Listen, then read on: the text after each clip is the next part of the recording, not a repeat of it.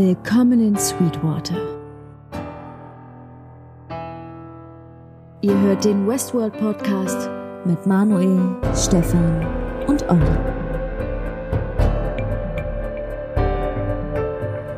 Dolores, fängst du jetzt endlich mal an?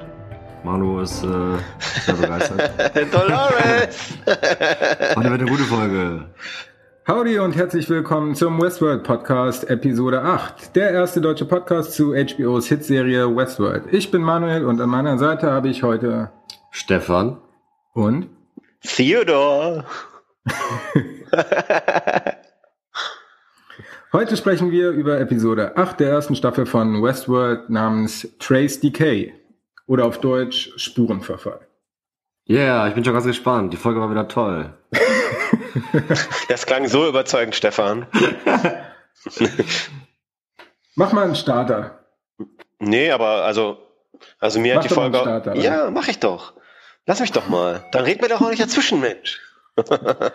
nee, mir hat die Folge auf jeden Fall äh, wieder super gefallen. Die Serie wird, finde ich, von Folge zu Folge besser und krasser und spannender, weil ja, man das Gefühl hat, dass es irgendwie alles auf so einen großen Knall immer mehr zuläuft. Also das habe ich zumindest das Gefühl. Ich weiß nicht, wie es euch geht, aber ähm, Folge 9 und 10 von der ersten Staffel, ich glaube, da wird noch echt einiges passieren, wo wir naja, dann auf jeden Fall noch drüber reden müssen. Ne?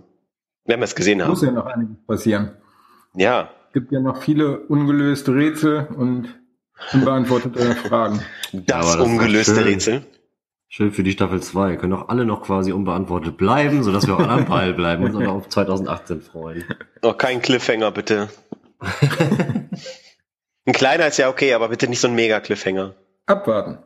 Dann lasst uns doch die Folge mal in vier Abschnitte unterteilen und anfangen mit Dolores und William. Die sind ja auf dem Weg zu dem Punkt, den sie letzte Folge gemalt hatte und treffen dann an einem Strand auf lauter Leichen. Offensichtlich von der Ghost Nation gekillt. Aber einer überlebt oder hat überlebt. Ja, aber ähm, nicht lange, ne? Also ähm, sie ist ja da dann ein bisschen im Zwist mit William, weil äh, William sagt ja eigentlich so, der ist schon tot, der braucht jetzt kein Wasser mehr oder so, weil er ja irgendwie total dehydriert ist. Und ähm, Dolores sagt dann einen Satz, den ich ziemlich cool fand irgendwie. Ähm, was wären wir für Menschen, wenn wir ihm nicht helfen würden? den fand ich cool, den Satz auf jeden Fall. Warum? Ja, weil sie ja kein Mensch ist. Ja gut, okay. Aber weil, weil der Host, der am Boden liegt und verletzt ist, halt kein Mensch ist, hat äh, er natürlich auch überhaupt keine Lust, ihm zu helfen. Ja, Das das kostbare merkt man. Wasser, das kostbare Wasser an ihm zu geben. Da ist die Frage, Hosts die besseren Menschen? Naja, das ist, schwingt ja die ganze Zeit so ein bisschen mit in der, in der, in der kompletten Folge halt auch irgendwie so, was ist eigentlich, wo liegen denn eigentlich noch die Unterschiede zwischen Hosts und Menschen, was Empfindungen angeht und so weiter und so fort, ne? Also, da gibt's ja auch eine Schlüsselszene, wo ähm, Ford mit Bernard, das greift jetzt ein bisschen vor, deswegen jetzt nicht so detailliert, aber das, wo die halt auch ja darüber reden, ne? Und wo das eigentlich sozusagen, der, wo der noch der Unterschied liegt, weil es ja letztlich sozusagen das Gehirn ist, was dir sagt, dass es weh tut, wenn du dir vor den Kopf haust. Und das ist ja bei den Haus nichts anderes sozusagen, ne? Also, ja. Die Gretchenfrage dieser Folge, würde ich sagen. Ja, und am Ende wissen wir auch noch nicht wirklich, wie sich William entschieden hat. Also er hat ja zwei Chancen, den Host umzubringen, beziehungsweise eine Chance, wo Dolores ans Wasser geht, um äh, Wasser zu holen? als Dolores zum Wasser, ja, um ihm Wasser zu holen. Da hat er ja schon die Chance und als sie wiederkommt, man sieht ihn ja noch kurz am Leben, aber dann stirbt er relativ schnell. Was meint ihr, hat William da Hilfe geleistet? Ich glaube nicht, weil Nicht erste Hilfe. Na, ich glaube nicht, dass er sozusagen nega negativ erste Hilfe geleistet hat. erste Sterbehilfe sozusagen. Letzte Hilfe, ja. Die letzte Hilfe. Nee, also ich glaube es ehrlich gesagt nicht, weil er ja eigentlich immer so jemand war, der mit den Hosts irgendwie auch so umgegangen ist, als wären sie, als wären sie Menschen. Ne? Also äh, ja, also glaube ich nicht, weil William ist ja eigentlich immer sozusagen der der Anständige gewesen. Das war mal. Meinst du? Ja, haben wir doch irgendwie gesehen, ne? Also wie gesagt, es erscheint ja dann tatsächlich jetzt äh, vor allem in dieser, dieser Situation auch ähm, da auch seine Skrupel zu haben, da irgendwie was für zu tun, damit der da halt. Jetzt weiß ich natürlich nicht, ob das grundsätzlich gegen diesen Host ist, gegen andere Hosts, äh, oder ob er irgendwie dieser Szene oder Szenerie misstraut. Ja. Ähm, ist natürlich auch nochmal eine gute Frage. ja, oder vielleicht kam auch Langeweile bei ihm auf. Wir alle wissen ja, ne, wenn wir irgendwie Computerspiele spielen, dann können wir auch mal auf Pause drücken. das ist in Westworld, glaube ich, ein bisschen schwierig. Ja, für ihn war es dann natürlich nur lästig und würde ihm von den Weg abbringen, den Dolores und er ja eigentlich bestreiten wollen. ja. Und da steht ihm der Host jetzt im Weg. Ist, ja, wie gesagt, ist die Frage, ob er mittlerweile, ich sag mal, so verroht ist und das Leben eines Hosts als solches anerkennt oder halt nicht. Ja, und ich glaube, ihm ist ja eigentlich auch die ganze Zeit noch relativ unklar, wo die, äh, wo sie eigentlich hinwollen, ne? Oder wo Dolores hin will, ne? Ja, bis dahin ist Also, zumindest, glaube ich, noch offen. ja, ich glaube schon, ja. Wobei Dolores ja relativ genau weiß, wo es lang geht. Also als sie am Wasser ist, da sieht sie dann ja plötzlich eine weibliche Leiche und hört eine Stimme, come find me. Ja. Hat dann Flashback oder Flash Forward oder Side Flash oder was auch immer, wo plötzlich die Leichen weg sind und sie auch die Leiche im Wasser nicht mehr sieht. Äh, Sie hat sich selber da liegen sehen, glaube ich, oder? Ja? Ja. Hatte zumindest die gleichen Klamotten an, die Wasser. Sagen, ja, genau, hatte genau die gleichen Klamotten an wie sie, ja. Ah, okay. Und Ist blond. mir nicht aufgefallen. und blond, oh Gott. Ähm, Sag mal, Olli, vielleicht mal ganz kurze Zwischenfrage. ja. Es waren ja unheimlich viele blonde Frauen diesmal in der Folge. Die New Clementine ist blond. Ja. Die Frau, die von Teddy und dem MIB gerettet werden, ist blond. Und später noch mal eine, die von Dolores in dem Dorf gesehen wird. Ja. Ich hatte das Gefühl, jedes Mal, das ist doch die Blonde, die William empfangen hat, als er das erste Mal in den Park gekommen ist. Echt? Oh. Der war nicht auf meiner Seite, oder? Zumindest nicht in der bei der neuen Clementine. Das ist auf keinen Fall. Die andere kann es tatsächlich sein. Das kann auf jeden Fall sein. Also das müssten wir mal, das können wir ja mal überprüfen. Ja, bis zum nächsten Mal. Ähm, Wäre natürlich super, wenn das schon vorbereitet wäre, aber wir hatten heute Wir haben nicht noch viel keine Zeit. Zeit. ähm, jetzt nochmal zurück zu, zur Szene. Also ähm, die Stimme, die Dolores da hört. Mhm. Ich habe da mal ganz, also ich habe da, was heißt, ich habe mir die Szene jetzt auch nur einmal angeguckt, aber ich meine, die Stimme identifiziert zu haben. Pam, pam, pam, pa. Stefan, mach mal kurz deine Ohrstecker raus. ich will gucken, ob er dich nicht spoilert, eventuell. Weil er kennt ja schon einen Spoiler. Okay, Olli? Also ich, ich das war auch Stimme. Ja, okay. Also ich meine, das Stimme gewesen auf jeden Fall. Ja, kann ich jetzt nicht viel zu sagen. Ich schneide das nachher raus. Wie gesagt, Stefan hat jetzt seine Ohrstöpsel wieder drin. Aber er kennt, kennt Stefan nicht auch schon die komplette Nein. Staffel? Ach so. Nein. dachte- Immer noch nicht. Mitten im Reden macht. ja, das ist, wird ja eh rausgeschnitten, was wir gerade besprechen. Nee, aber ich bin mir ziemlich sicher, dass das Stimme gewesen ist, auf jeden Fall. Weil ich muss. das war nicht dein Ernst. Nein, weil ich muss ja. Nein, auch ohne Spoiler. Aber, ohne Scheiß. Weil ähm, ich muss ja auf Deutsch gucken und da sind die Synchronstimmen krass. Also da kann man die wirklich sehr stark unterscheiden. Aber äh, das ist nicht Stimme. Es ist nicht Stimme, aber die hört sich genauso an, ohne Scheiß, genauso. Ach, der hat da nur ganz kurz was geflüstert, so ganz verwaschen. Naja, okay, warten wir mal ab, aber naja, who knows. Who's to say, really? Naja, von der Szene weiter sind Dolores und William dann ja weiter auf dem Weg, wo Dolores hin möchte und gelangen zu einem Dorf. Was sie ja dann direkt als ihr Zuhause bezeichnet irgendwie, ne? So, ah, ich, Genau. äh, wir sind am Ziel angelangt, ich bin zu Hause.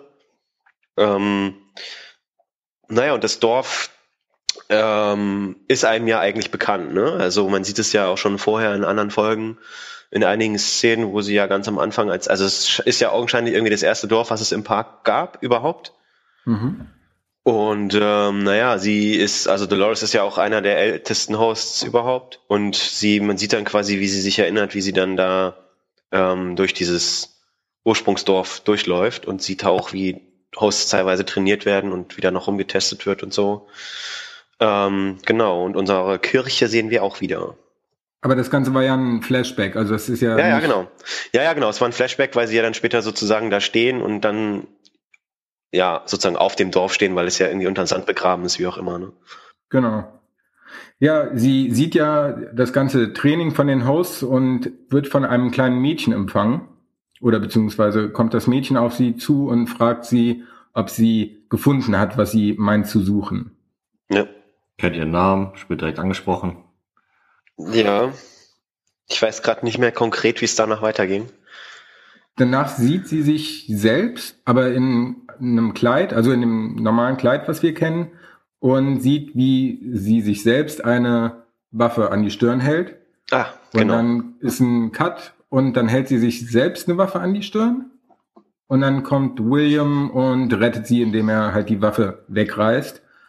Und dann bricht sie so ein bisschen zusammen und erzählt ihm, dass sie nicht mehr weiß, wann sie ist und dass sie Realität und Fiktion, nicht Realität, nicht mehr auseinanderhalten genau. kann und auch nicht weiß, ob er echt ist oder was überhaupt echt ist. Ja, weil die genau. Flashbacks so real sind, dass sie das nicht unterscheiden kann. Wo, wo, ja, ja, genau, wo äh, sie ihn dann fragt, äh, ob er denn jetzt auch real wäre und echt wäre, ne? Aber das ist krass, weil, ne, das, das, das hängt ja auch so ein bisschen wieder mit dem zusammen, worüber dann später noch gesprochen wird in der Folge, dass die Hosts sich ja auch, weil das halt eben Host und künstliche Intelligenz ist, wirklich an jedes Detail erinnern können, wenn sie sich an irgendwelche Situationen erinnern können. Ne? Und bei Menschen ist es ja halt so, ne, wenn wir uns an irgendwelche Situationen erinnern, kann man ja irgendwie nur so ein bisschen bruch, bruchstückhaft sich an das erinnern, was man sich halt gemerkt hat, aber ja nicht komplett an alles sozusagen. Ne? Ja, sind ja keine Computer, keine Hosts. Naja, dann ist ein Cut to Black und Dolores und William sind bei Nacht unterwegs und wollen zurück nach Sweetwater, damit es ihr irgendwie wieder besser geht. Und dann begegnen sie ja ein paar Reitern in der Nacht. Yep. Yep. Und was passiert dann nochmal? Logan? Ja, das ist Logan. Logan. Genau. Also sie denken ja irgendwie erst, das sind die Confederados oder so oder irgendwie jemand, der sie auf jeden Fall mit zurücknehmen könne. Und dann sieht man aber direkt Logan und der sagt, dass die jetzt richtig in irgendwie richtig großen Schwierigkeiten stecken würden. Er hätte sie schon tagelang gesucht und ähm, Man, are you guys fuck. ja, ja, was mit den beiden jetzt passiert, ähm, mit William und Dolores, das äh, bleibt dann an der Stelle jetzt erstmal offen, aber Alter, der Espresso ist ganz schön ich muss auch sagen. Ich, ich habe das Gefühl, ich bin mega auf Koffein. Hä, ich dachte, er hat entkoffiniert. Hast du ausgetrunken?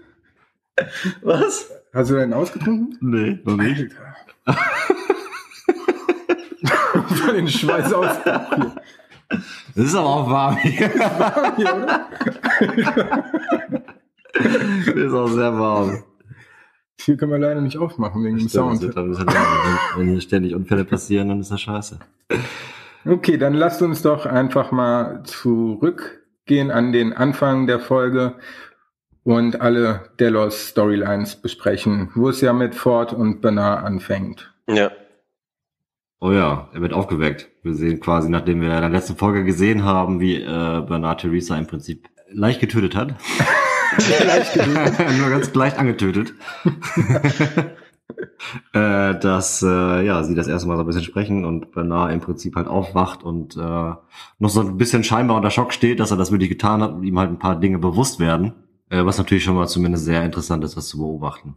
Vor allem wie äh, Ford ihn dann versucht, so ein bisschen zu beruhigen und ihm einfach klar zu machen, du hast sie einfach getötet, weil ich dir das gesagt habe. Ja, ja, vor allem, weil man jetzt halt auch weiß, dass er ein Host ist, ne, und vor allem, ja, ja, er dann ja auch aufgeweckt wird, wie er früher ja auch irgendwie Dolores immer aufgeweckt hat, ne, so mit dem Comeback online irgendwie, das ist schon irgendwie ein bisschen bizarr gewesen, finde ich. Ja. ja, muss man sich dran gewöhnen, ne, ist halt äh, ja. schon mal einfach spannend, jetzt weiß man, wie da die Verhältnisse genau sind.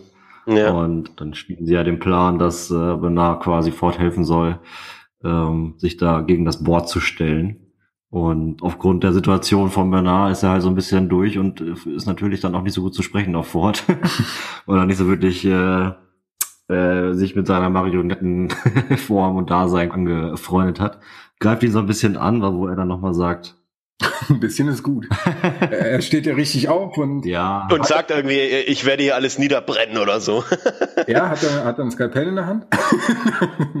Stefan schüttelt den Kopf. Ja, auf jeden Fall ist er sehr aggressiv aufgestanden und auf Ford zugegangen. Ja, und Stuhl, Ford lässt Stuhl ihn da weggeworfen, er steht dann vor Ford, genau, und lässt ihn dann einfrieren. Und sagt, dass er doch nicht der Erste wäre, der ihn so angehen würde, sondern dass äh, Arnold das damals auch schon mal gemacht hat. Und gescheitert ist. Und ungescheitert ist, offenbar. Ja, dass er dann im Prinzip jetzt erstmal alle Spuren, die so mit ihm und Theresa zu tun haben, ein bisschen verwischen soll. Und äh, genau, da sieht man ja in der nächsten Szene, dass er da Haare in seiner Wohnung aufsammelt und alles irgendwo verbrennt in einem crazy Automaten, wo man bestimmt schnell eine Pizza reinbacken kann. die, die innerhalb von zwei Sekunden zu Stopp verfällt. naja, aber in der Szene selber ist es ja auch so krass, dass Ford irgendwie offensichtlich so ein bisschen ähm, verwundert ist, was ähm, Bernard für eine Emotionalität dann irgendwie zeigt, ne? Und ne, Bernard ja dann irgendwie auch fragt, so ja, die Erinnerung, meine Kinder, meine Frau und so, ist das alles nicht wahr und bla. Ne, und er dann schon so ein bisschen am Verzweifeln ist irgendwie. Das fand ich schon krass auf jeden Fall. Ja, das ist ja so ein bisschen der Zwiespalt oder was heißt Zwiespalt, aber Bernard meint ja, dass es keinen Unterschied zwischen ihnen beiden geben würde, weil er die Gefühle, die er fühlt, auch wenn es nur programmierte Storylines sind, ja genauso echt wären wie die von Ford oder von Menschen. Ja. Und er versteht zwar, dass er eine Maschine ist, versteht aber nicht, wo der Unterschied bestehen soll, wenn seine Gefühle doch echt sind, auch wenn er die nicht richtig verstehen kann. Genau. Genau. Und da sagt er, da ist, da ist kein Threshold, da ist kein, kein, kein, kein Schalter oder so, ab dem es dann irgendwie einen Unterschied macht oder sowas. Es sind einfach grundsätzlich andere Mechanismen. Naja, das ist ja das genau, was ich auch vorhin meinte, wo Ford dann ja auch sagt, äh, ja, hast du ja schon irgendwie recht, weil ne, du hast ein Gehirn, ich habe ein Gehirn, zwar funktionieren die unterschiedlich, aber letzten Endes das, was dir sozusagen sagt, dass irgendwas wehtut oder irgendeinen Impuls gibt, das ist ja das Gehirn und offensichtlich scheint ihm der Unterschied auch nicht ganz so klar zu sein. Ja, ich sehe gerade, ich habe schon vorweggegriffen, das ist eine Szene, die relativ am Schluss kommt, ähm, wo er das sagt. Deswegen besprechen wir das nachher einfach nochmal und ich schneide das elegant raus. Mhm. Denn in der nächsten Szene sind erstmal alle mit dabei, also Ford, Stubbs, Theresa und stehen um die Leiche von Theresa rum. Theresa ist nicht ganz anwesend, also sie liegt auf einer Leichenbahre. Nicht ganz anwesend. Nur, nur ihre Hülle, die Seele hat den Körper verlassen. Ich habe die Szene immer so angelegt, dass drüber immer steht, wer in der Szene alles beteiligt ist. Ah. ja, spätestens jetzt wissen wir, dass die Theorie von letztem Mal äh, keinen Bestand hat, und zwar, dass Theresa nicht unbedingt jetzt äh, der Host ist, der gebaut wird, als sie da in dem kleinen Raum da umgebracht wird, der nebenan und hinter der Glasscheibe noch produziert wird. Wir hatten ja gedacht, der ja. Ford wird sie dann, sie dann einfach durch einen Host ersetzen, der aussieht wie sie und so, dass es keiner merkt. Aber das findet wohl nicht statt. Daher, ding, ding, ding, wer wurde da gebaut? ich weiß tatsächlich auch nicht mehr. Hast du echt nicht? Nee. Ja gut. Ja, da kannst du ja wild spekulieren. Ja, sie inszenieren ja sie inszenieren ja dann den, den Mord, äh, den Mord sage ich schon, den Tod von Theresa relativ billig eigentlich, dass sie, sie wird ja irgendwie, in, oder ihre Leiche wird ja irgendwie in dem gleichen Felsspalt gefunden, wo sie auch die Leiche vom Streuner gefunden, oder wo sie den Streuner damals gefunden haben, ne? genau. ne? Und äh, schummeln ihr dann ja noch unten, äh, oder schummeln ihr dann sozusagen noch bei dieses Gerät, was der Streuner irgendwie implantiert bekommen hatte, dass die Daten übermittelt werden können und sagen halt, sie wäre ausgerutscht und tödlich in den Felsspalt gefallen. Was aber nicht auf alle Protagonisten als überzeugend wirkt, finde ich, oder? Nee, also Stubbs bezweifelt ja irgendwie direkt, dass Theresa unloyal wäre. Er meinte irgendwie, ja, sie hatte viele Fehler, aber Illoyalität wäre keins davon. Ja. Und auch Charlotte ist ja nicht wirklich überzeugt. Sie meinte auch, dass sie loyal wäre, weil sie weiß ja, dass sie die Spionage für sie und das Board betreiben wollte. Und sagt dann auch, dass sie ja vor allen Dingen auch vorsichtig wäre und deutet ein wenig an, dass Ford ja was damit zu tun haben könnte. Ja. Ja, er grinst sie ja auch im Prinzip so ein bisschen immer an. Ne? Also so ein schelmisches Grinsen, wo wenn man jetzt, wenn man sieht, auf jeden Fall äh, denkt, ja, irgendwie sie weiß Bescheid, äh, er weiß, dass sie es weiß. aber offiziell kann man nichts sagen. Ja, genau, exakt. So, aber äh, spricht halt viel dafür, aber scheinbar äh, ist das, ist keiner bereit, das irgendwie auszusprechen. Ja, Ford erzählt dann ja auch noch, dass die ganze Show, die in der letzten Folge stattgefunden hat mit Clementine, dass das alles manipuliert worden ist von Theresa und bringt somit Bernard wieder ins Rennen. Ja. Und mit seiner Hilfe will er dann alles wieder in Ordnung bringen. Ja, er stellt ihn ja dann wieder ein, quasi, ne? Tja, welcome back on board, Werner. Dabei kann der ja gar nicht gekündigt werden. ja, kann, könnten du das schon, wurde er ja. Ja, gut, aber wenn er, wenn er sozusagen Delos verlassen würde, dann wissen wir, was mit ihm passieren würde. Da kommen wir aber später erst noch zu. Ach, stimmt. Daran habe ja. ich überhaupt nicht gedacht. das wäre eine böse ne, Überraschung für alle. Auch. Scheinbar wohnt man ja aber irgendwie da. Also ja. ist ja nicht so, dass man da jetzt irgendwie. Ja, aber nur wenn man da arbeitet. Ja, ja, aber. Ja, gut. Scheinbar wohnt man da, aber Elsie ist ja auch offiziell im Urlaub, ne? Ja gut, das ist ja noch was anderes, aber wenn ich jetzt an äh, diese Pool-Szene vom letzten Mal denke, warum sollte er, wenn er krank ist, im Pool von seinem Arbeitgeber rumhängen? Äh, so viel Interessantes gibt's da draußen wahrscheinlich nicht, wo er dann lieber sein möchte oder so. Ja. Aber ich habe das so verstanden, dass das wie, keine Ahnung, in einem riesen Headquarter ist, wo man wohnt, wenn man da arbeitet, aber da lebt ja nicht die ganze Menschheit. Und wenn nee. er gefeuert werden würde, so habe ich es auch verstanden. Nee, meine ich auch gar nicht, aber grundsätzlich äh, äh, es ist halt einfach äh, ja, bisher noch nicht vorgekommen, dass natürlich irgendein Protagonist da, der da äh, uns gezeigt wurde, jetzt irgendwie außerhalb mal gesichtet wurde. Außer Bernard in einem Flashback. Ja, genau, exakt. Aber äh, das wissen wir ja heutzutage, dass das einfach nur ein Scheiß. Äh, eine Erinnerung ist, die ihm implantiert wurde. Ja. Ja, somit bleibt Charlotte nichts anderes übrig und muss sich einen anderen Verbündeten suchen, außer Theresa und wendet sich an Sizemore, der gerade an einer Kannibalen-Story arbeitet. Und immer noch das überzeugte Arschloch von sich selbst ist, wie bisher. Und warum auch immer nicht gefeuert worden ist, nachdem er auf die Map gepisst hat. ja. ja, scheint ihm ja auch ein bisschen peinlich zu sein. Er schuldet sich ja direkt in der ersten Szene dann, oder in dieser Szene, ähm, für sein äh, pflegelhaftes Verhalten. Und äh, ja, versucht so ein bisschen, ein bisschen auf sie einzureden und zu gucken, äh, ob er da vielleicht noch die Möglichkeit hat, das ein bisschen zu kitten, was er da angerichtet hat. Ja, und dann gehen sie auf ihn zu. Naja, ja, also in der Szene wird ja, also in der Szene wird ja auch eigentlich klar, was Seismo eigentlich so für ein kleines Licht ist, ne? Und das macht sie ihm ja eigentlich dann erst auch mal so wirklich klar, ne? Dass er hier denkt, er würde hier den neuen Bösewicht für Fords neue Storyline entwickeln und so, aber in Wirklichkeit sei das nur eine Art Beschäftigungstherapie für ihn irgendwie. Ja, und deswegen will sie ihn ja mit einer Aufgabe betreuen, die sie ihm nicht erzählen, sondern zeigen will.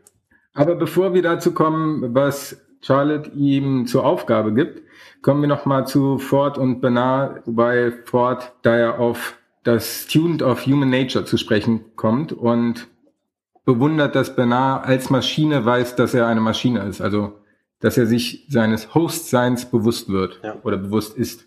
Wir hatten ja am Anfang vor allem immer die Diskussion darüber, dass es ja offensichtlich früher auch zwei Lager zwischen Arnold und ben, äh, zwischen Arnold und Ford gegeben hat. Ne, dass irgendwie Arnold offensichtlich früher eher daran interessiert war, dass die Hosts irgendwie sich bewusst werden oder ein Bewusstsein entwickeln und äh, Ford ja eigentlich eher daran interessiert ist, vermeintlich, dass der Park am Laufen gehalten wird, was jetzt ja aber dadurch total in Luft aufgelöst wird, weil offensichtlich arbeitet Ford ja in eine ähnliche Richtung. Also das habe ich zumindest für mich als Fazit daraus gezogen. Weiß nicht, wie es euch geht, aber. Was hat das verdeutlicht oder was hat darauf hingewiesen? Naja, ich meine, dass er überhaupt zulässt, dass, dass äh, seine Hosts ein Bewusstsein entwickeln können und das nicht gleich von vornherein unterbindet sozusagen, weil er diesen Schritt gar nicht gehen will. Er möchte beinahe ja wieder auf Anfang zurücksetzen und die Erinnerungen löschen und benutzt es auch so ein bisschen als Druckmittel. Ja gut, aber, ja, aber ich habe das Gefühl gehabt, dass er sozusagen nur, nur den praktischen Nutzen daraus ziehen will, dass er nicht mehr so emotional reagiert auf diese ganze Geschichte, ne? Und sich dann sozusagen nicht selber im Weg steht, seine kreative Arbeit fortzusetzen. Ja, also weil ich meine, das ist ja schon krass, dass er dann sozusagen in seinem Kopf das platzieren und löschen kann, beliebig was er will halt, ne? Naja, aber Bernard erzählt ja in der Szene auch, dass er sich bewusst darüber ist, dass er eine Maschine ist oder dass er ein Host ist, aber sagt fort, dass er keinen Unterschied darin sieht, ob er jetzt Gefühle empfindet oder ein Mensch, weil seine Gefühle sind ja genauso echt, nur weil die Storylines nicht echt sind, hat er trotzdem Gefühle und das ist ja so ein bisschen der innere Konflikt, der Ja. da besteht. Auf jeden Fall. Und dann meint Ford ja auch, dass auch Menschen in einem, wie in einem Loop leben, also ist ja auch dieses bekannte, Menschen arbeiten von 9 to 5 und gehen halt ihrem Job nach, ohne irgendwie zu überlegen, was ist der Sinn des Lebens oder ist das alles richtig, was ich hier mache und geht ja in die Richtung, dass er die Menschheit mit den Hosts vergleicht. Ja, auf jeden Fall. Stimmt. Und somit gesehen hast du mit deiner Aussage eigentlich recht, dass Ford in die Richtung geht. Also ich finde das halt auch ziemlich krass, weil, ähm, naja, wie er dann halt so sagt, ne, Menschen sind halt irgendwie auch so Gewohnheitstiere in Anführungszeichen, ne, und leben im Prinzip auch in ihrem Alltag. Ich meine, der Alltag ist ja auch nichts anderes als so eine riesige, riesige so eine Loopklammer, würde ich mal sagen. Da ist ja, ne, dann hat man seinen Alltag, aus dem bricht man halt als Mensch dann doch häufiger nochmal häufiger aus als ein Host, würde ich sagen. das ist richtig. ähm, also das ist vielleicht ein Als Mensch hat man halt die großer Unterschied, ja, aber ähm, ne, so dass, dass Menschen auch jetzt nicht danach trachten, immer Entscheidungen zu treffen, sondern dass sie auch gerne sich damit zufrieden geben, wenn andere für sie Entscheidungen treffen und sagen, wie es weitergeht und so. Ne? Also das ist schon krass, weil ja, es gibt doch viel mehr Gemeinsamkeiten, als man auch immer gedacht hat oder sich vorstellen konnte oder however. Ja, und das wird zumindestens auch Ford bewusst oder zumindestens sagt er das. Ja. Benner fragt ihn dann ja noch, ob er schon mal befohlen wurde, jemandem so weh zu tun. Und dann hat man entweder eine Rückblende oder ein Flashback, wie er Elsie wirkt. Ja, Elsie ist offensichtlich doch nicht im Urlaub, aber das war ja sowieso klar. Dann wissen wir auch, wer schuld daran ist, dass sie im Urlaub ist. ja, Auf Dauer. Forever and ever. Maybe someday she's going, coming back. maybe, Someday. but not as a human. Right now there's a human. ähm, Ja, Elsie wird ja ganz stark von Stubbs vermisst, oder was heißt ganz stark, aber zumindest als er auf Bernard trifft und ihm sagt, dass er sich sehr freut, dass er wieder an Bord ist, fragt er ja nach ihr. ja. Nee, Ja, doch, er, er, er erzählt, er, doch, doch, das macht Stubbs. Er bringt erstmal sein Bedauern zum Ausdruck, dass Theresa tot ist und so. Ne, weil er sagt ja dann zu Bernard irgendwie, ja, ne, ich meine, klar, es ist hier, wir arbeiten hier alle zusammen und wir leben hier, ja, man hat trotzdem seine Privatsphäre, aber als Kollege kriege ich natürlich trotzdem mit, wenn du da rumvögelst. Ich weiß, ich weiß, ich weiß das. Und dann fragt Stubbs ja aber sozusagen, äh, oder sagt Stubbs ja sozusagen, er hätte versucht, AIDS zu erreichen und er kann sie nicht erreichen und so. Und ob Bernard was gehört hätte, ob es ihr gut geht. Und dann meint Bernard halt ja eigentlich einfach nur so, ja, er ist sich sicher, sie genießt einfach nur ihren Urlaub und ist deswegen nicht zu erreichen. Und ähm, hätte jetzt viel zu tun und müsste weiterarbeiten. Und dann ähm, bricht er die Unterhaltung ja dann auch ab, weil er offensichtlich ja auch keinen Bock hat auf die unangenehmen, unangenehmen Fragen von Stubbs. Oh, warte mal. Invalid state error, a mutation operation, critical error saving wave?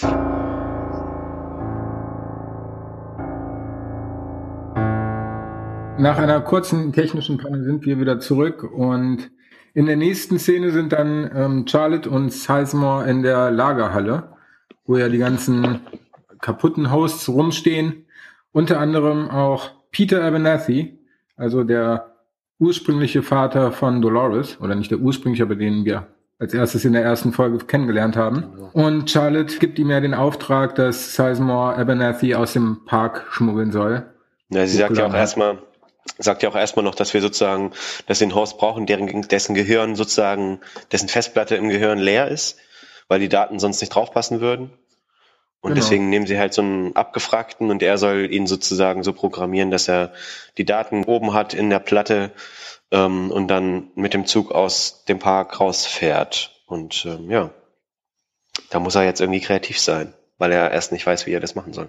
Ja, ist ja Storyerzähler, er kann ja bestimmt kreativ sein. Naja, das sagt sie ihm ja dann auch auf etwas abfällige Art und Weise. Ich mag die Alter irgendwie nicht. Ich weiß es nicht. Ich mag sie einfach nicht. Echt nicht? Ich finde die Nee, super. ich mag die irgendwie nicht. Ich weiß nicht. Who's the boss?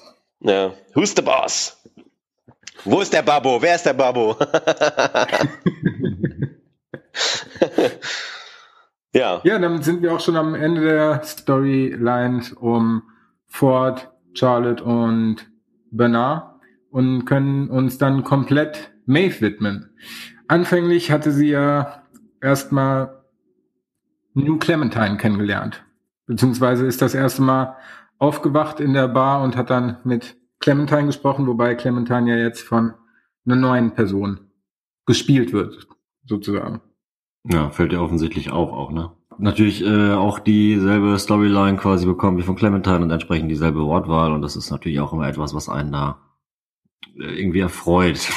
Ja. irgendwie denke ich dann immer, wenn dann einfach ein anderer äh, Host der irgendeinen anderen Job übernimmt von, von jemandem, wo wir schon wissen, dass es eigentlich eine andere Person darstellen soll, hat das irgendwie auch was Besonderes, finde ich. Ich finde ja. auch vom Gesichtsausdruck hat sie auch wie Clementine gewirkt. Also das hängt wahrscheinlich auch damit zusammen, dass sie die gleichen Worte benutzt hat oder die gleiche Wortwahl. Aber auch so vom Gesichtsausdruck fand ich, hat total dran erinnert.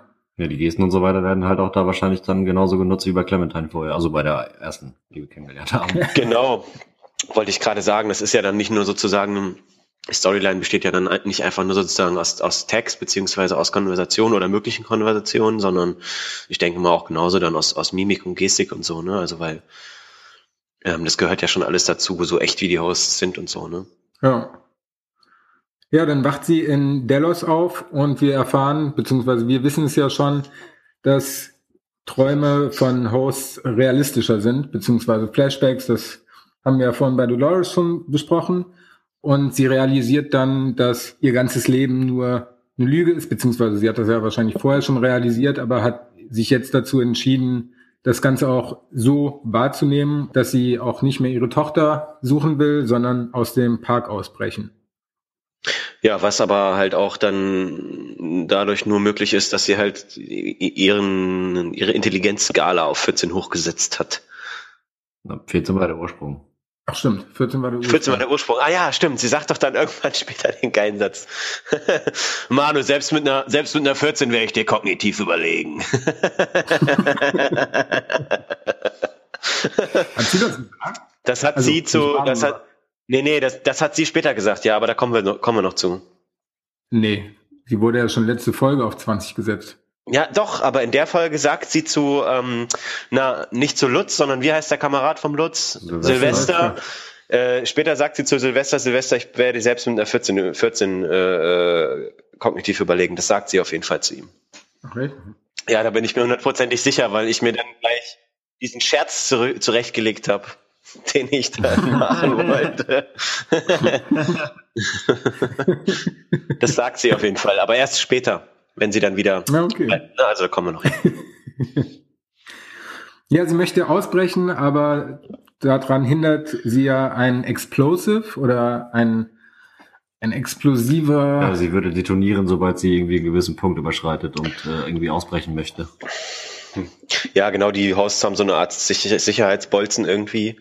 Und wenn sie das Parkgelände verlassen, dann werden sie automatisch in die Luft gesprengt. Aber das Ganze kann man ja in Abteilung C6 offensichtlich lösen, denn da will sie ja von Sylvester und Lutz hingebracht werden, damit sie auch über andere Hosts Macht ergreifen und ihre eigene Geschichte schreiben kann. Genau. Und damit löst sie ja erstmal einen ziemlichen Konflikt zwischen den beiden aus, die sich ja sehr uneins sind, wie sowieso ja schon die ganze Zeit, aber Sylvester macht ja irgendwie dann immer trotzdem mit.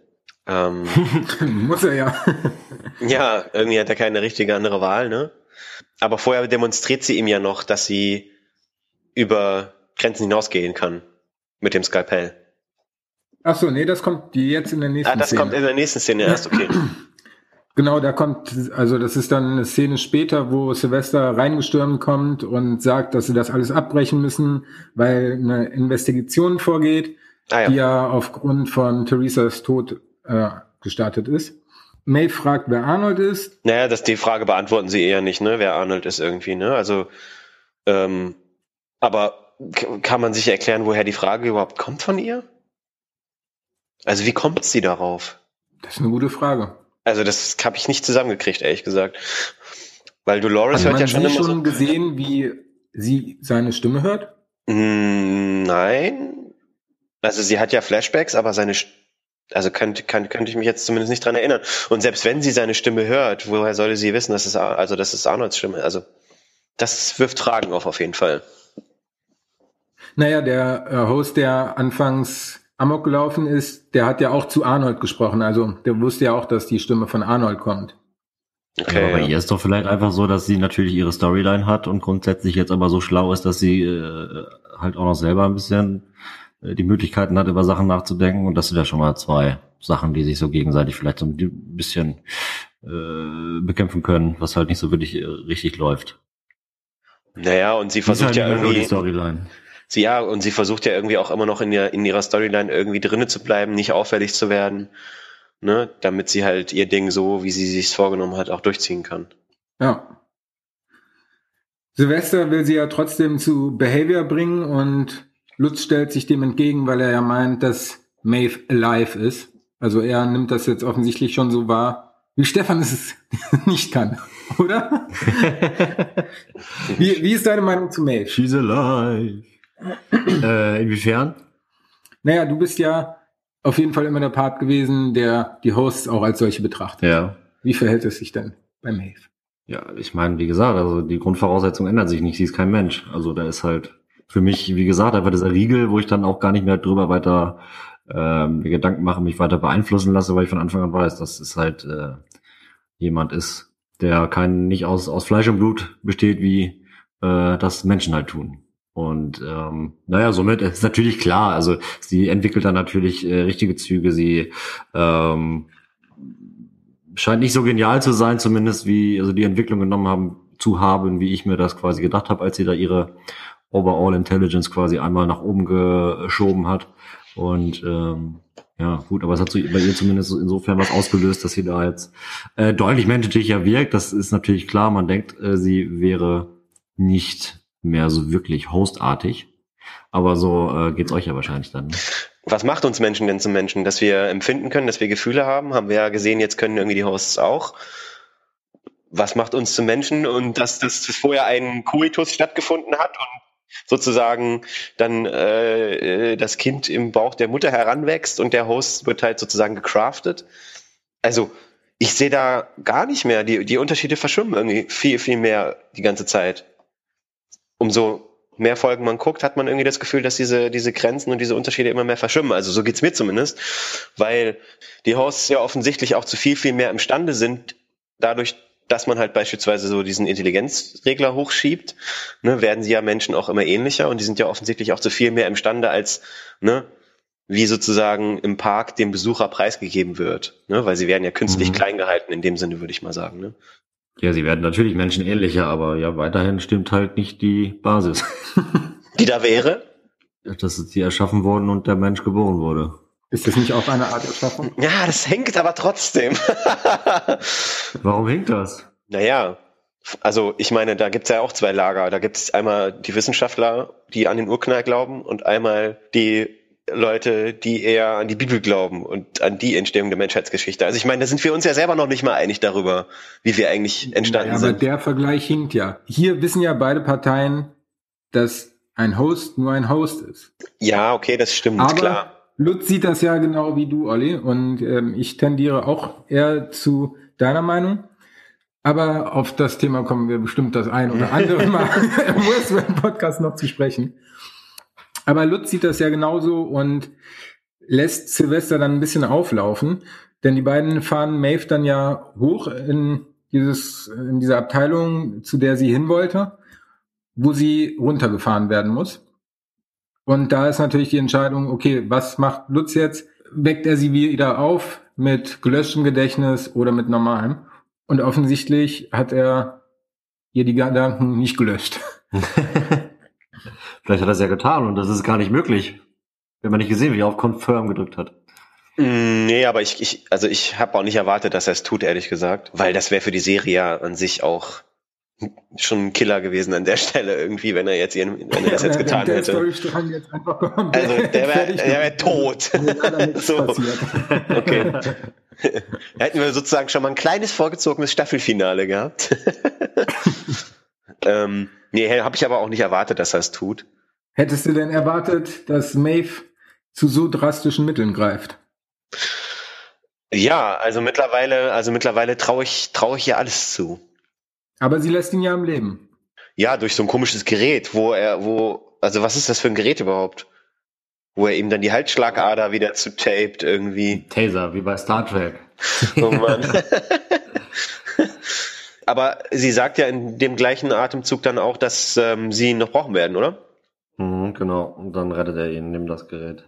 Genau, also das, sie, sie scheint ja trotzdem äh, sehr kalkulierend weiterhin vorzugehen. Ne? Und Sie hat da einen festen Plan, an dem sie agiert. Ja, sie möchte ja jetzt ihre Ja. Army rekrutieren. ja, sie hat ja offensichtlich schon einen Plan. Naja, und das Ja. Update dafür war ja dann erfolgreich. Maeve wacht dann ja wieder in Sweetwater auf und ist in ihrer Bar und ist mehr Herr denn je. Ja, super krass. Also das ist wirklich super krass. Ne, weil sie ja jetzt sozusagen die Fähigkeit hat, äh, die Hosts zu beeinflussen. Ne? Also das ist schon krass auf jeden Fall. Also der Grundstein dahin, dass sie sich eine eigene Armee aufbaut, mit der sie sozusagen aus dem Park ausbrechen kann, der scheint ja damit gelegt zu sein. Ja, auf jeden Fall. Sie kann ja den Barkeeper, die Pokerspieler alle befehligen. Den Sheriff, Stimmt, den Sheriff sogar so weit, dass er sagt, ach, der Hector, der ballert hier ein bisschen rum, aber das ist okay. Ich Ja. gehe mal weiter. Das ist ein guter, das ist ein guter. weist Hector dann sozusagen noch den Weg ins Bordell zum Tresor. Aber, naja, ihr Trip währt ja nicht lange, ne? Ja, aber schon spannend, was will sie denn da erreichen? Will sie dann so viele Leute zusammenkriegen, dass sie dann alle über den Fluss kommen, wo man dann eigentlich auch irgendwie nicht mehr zurückkommt, um ihn sie über irgendwelche Grenzen zu geleiten, quasi raus aus äh, Westworld oder was, was, was macht sie dann mit ihrer neuen Fähigkeit? Sie ruft den Kampf Mensch gegen Maschine Mensch aus, gegen so wie bei. Terminator. Apropos, Terminator 2 kommt im August in 3D im Kino. ja, habe ich gesehen, um, müssen wir unbedingt reingehen. Aber das ist so krass, wie, wie, wie, wie krass man das weiterspinnen kann, bis hin tatsächlich zu so einem Punkt irgendwie, ne? Weil man hat so das Gefühl, alles ist möglich irgendwie, ne? Also, das ist echt krass. Ja, diese Serie ist toll, da kann alles passieren und äh, wie du sagtest, Ja. das, ist weiter, das kann so geil weitergesponnen werden. Ja, also man kann Bin sich. gespannt auf die letzten beiden Folgen. Ja, definitiv. Und ich hoffe wirklich, dass man nicht mit so einem riesigen Cliffhanger zurückgelassen wird. Ich denke schon. Also, ja, aber ähm, nichtsdestotrotz scheint es ja so zu sein, dass Maves Plan nicht ganz so aufgeht, wie sie sich das vorgestellt hat. Oder das, was dann passiert, gehört zu ihrem Plan. Weiß ich nicht, erfahren tut man es nicht, glaube ich. Was meinst du denn genau? Naja, sie wird ja, also es kommt ja dann wieder sozusagen ein Schwenk zurück nach Dallas, ähm, wo dann ja gesagt wird, dass es äh, ein Problem mit einem Host gibt, der nicht reagiert. Und das ist ja Maeve. Und dann wird ja ein Team rausgeschickt, um sie sozusagen einzu, einzufangen. Genau, aber vorher passiert noch was, und zwar mit Clementine. Aber bevor wir darauf kommen, springen wir nochmal zurück und dröseln die ganze Story um den Man in Black und Teddy auf. Denn die Handlungsstränge kommen da in der letzten Szene zusammen. Und deswegen starten wir nochmal schnell bei MIB, äh, beim Man in Black und Teddy, die ja weiterhin auf dem Weg Wohin sind sie denn auf dem Weg? Na, zum Maze, oder? Natürlich. Wo der Man in Black und Teddy weiter auf der Suche nach dem Mace sind. Und der Man in Black Teddy ja noch ein bisschen über die Geschichte erzählt und dass er hier immer nur als Loser fungiert. Und das triggert ja in Teddy ein bisschen ein Flashback, wobei der Ja. Man in Black ihn schon mal als Loser bezeichnet hat. Ja. Sie kommen dann ja an eine Lichtung, wo ganz viele Leichen rumliegen, die offensichtlich von Wyatt hingerichtet worden sind, bis auf eine Frau, die meiner Meinung nach eventuell auch die Empfangsdame sein könnte aus der zweiten Folge. Aber das ist ja nicht der Fall, oder? Wir hatten vorhin nachgeguckt. Wer ist die Empfangsdame jetzt? Also das online steht es so, dass es halt äh, tatsächlich sein kann. Ich habe aber auch jetzt tatsächlich nur eine Seite ange angeguckt. Ja, aber ganz ehrlich, was hat das für eine, für eine, für eine Bedeutung für die Story? Eigentlich keine, oder? Nö, außer Also- dass eine Auflösung für uns ist, dass halt diese Dame, äh, wo wir uns halt lange überlegt haben, ist sie jetzt oder ist sie keiner? Ach so, Host, ja. Ja, und dass sie offensichtlich verschiedene Funktionen einnimmt. Ja, gut, wie alle Hosts, ne? Die werden ja lustig da sowieso immer hin und her geschoben in den einzelnen Storylines irgendwie. Ja, dann kommt ja plötzlich ein Minotaurus oder ein Mann mit einer Riesenmaske mit Hörnern und überfällt die, wobei Teddy und der Man in Black sich gut wehren können, wo Teddy dann den Flashback hat, wie der Man in Black Dolores zur, Zur Scheune bringt. zur Scheune, ja. zur Bahn. Ja. Ja, und dann erinnert er sich offensichtlich. Und nachdem er den Minotaurus killt, haut er dem Man in Black auch noch eine rein und nimmt ihn gefangen. Kam das für euch überraschend? Also für mich, für mich kam das schon überraschend, weil es ist ja sozusagen der erste Flashback in der Form, den er überhaupt hatte. Nichtsdestotrotz auf der anderen Seite, wenn man es im Nachgang betrachtet, ja, jetzt eigentlich nicht verwunderlich, weil ähm, ja, das ja, das scheint sich ja wie so ein Virus über die Hosts in Anführungszeichen zu verbreiten, dass sie sich dann doch erinnern können, ne? Was sie ja eigentlich nicht sollen. You can remember? Da ist auch der Man in Black ein bisschen ges äh, gespannt und überrascht. Ja, das hat er Teddy auch nicht zugetraut, ne? Aber er ist sich ja trotzdem sehr sicher, dass er nicht umgebracht werden kann von Teddy. Also so viel traut er ihm dann doch nicht zu. ja, Ja, genau, Ja. richtig viel kann ja weiterhin einfach nicht passieren, ne? Also, beziehungsweise müsste das Gegenteil einfach nochmal bewiesen werden. Also die Frage ist halt, wie gesagt, ob es möglich ist, dass das dann doch passiert. Ähm, wir haben schon ein paar Szenen gesehen, wo sehr modifizierte Hosts quasi Menschen auch äh, mal kurz an, anritzen. Stichwort Aber Maeve. genau, ob das bei Teddy schon der Fall ist, ist natürlich nochmal eine andere Frage. kurz anritzen. oh, Stefan, ja. Ja, stimmt. Ja, und dann verrät der MIB doch ein bisschen was über sich, oder? Über sich und seine Vergangenheit. Ja, er wird sehr persönlich auf jeden Fall, wie noch nie zuvor. Ja, wir erfahren ja, dass er eine Tochter hat und eine Frau hatte bis letztes Jahr, wobei sie aber die falschen Pillen geschluckt hat und im Bad ertrunken ist. Leider in der Badewanne eingeschlafen. Oh, ich habe hier schon wieder ein Roter exceeded. Naja, und er sagt ja auch noch in der Szene, dass er irgendwie so ein relativ reicher Industrieller irgendwie ist, ne? Also. Das ist für dich das irgendwie. Wichtige. Nicht die Nee. Frau, die sich selbst umgebracht hat und nicht Nee, die Tochter, nee, die aber gesagt so hat, das zur- war deine zur- Schuld. Der Vollständigkeit halber. Was ja so ein bisschen auch den Hintergrund erklärt, warum er halt auch schon so häufig da gewesen ist, weil- wie er sich's leisten kann und so, ne? Gut, aber ja, verwunderlich ist das jetzt nicht. Ja, äh, ganz kurz, weil wir hier einen Fehler haben, müssen wir noch mal eine ganz kurze Pause machen. Oh Gott. Haben wir einen Fehler? Ja. Oh, ich seh's.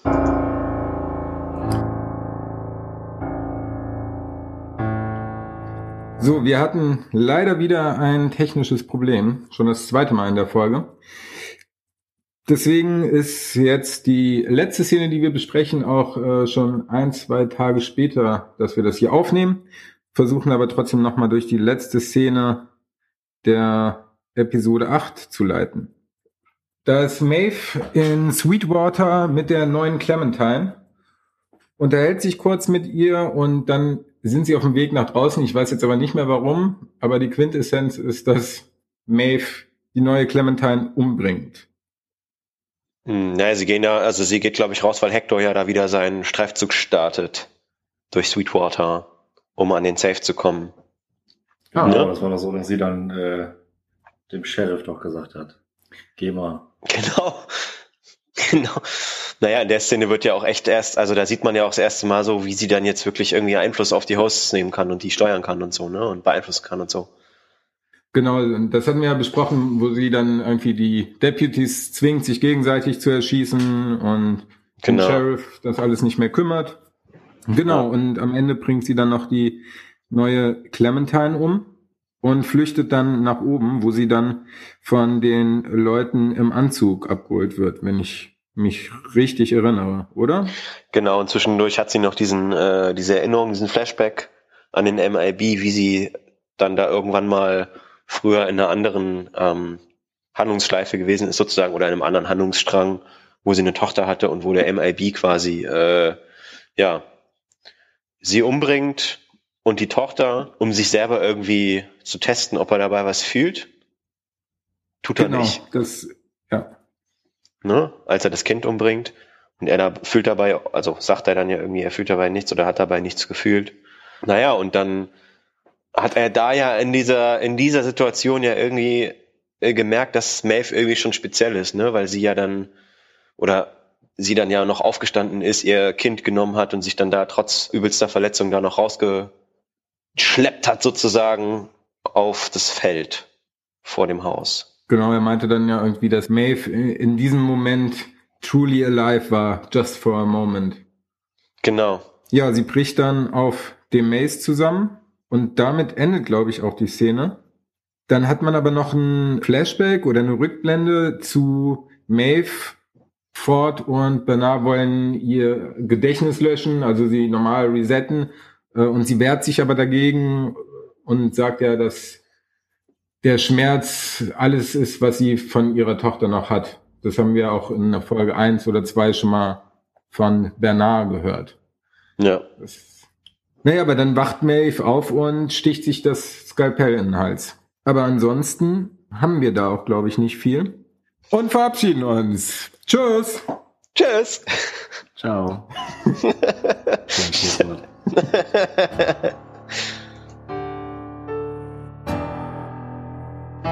Und heute bin ich übrigens wieder sehr äh, dafür, dass wir irgendwas zocken.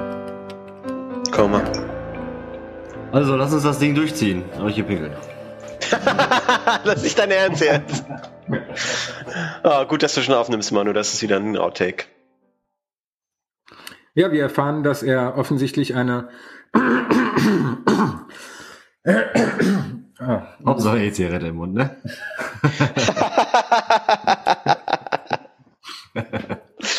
ah, Jungs, ey.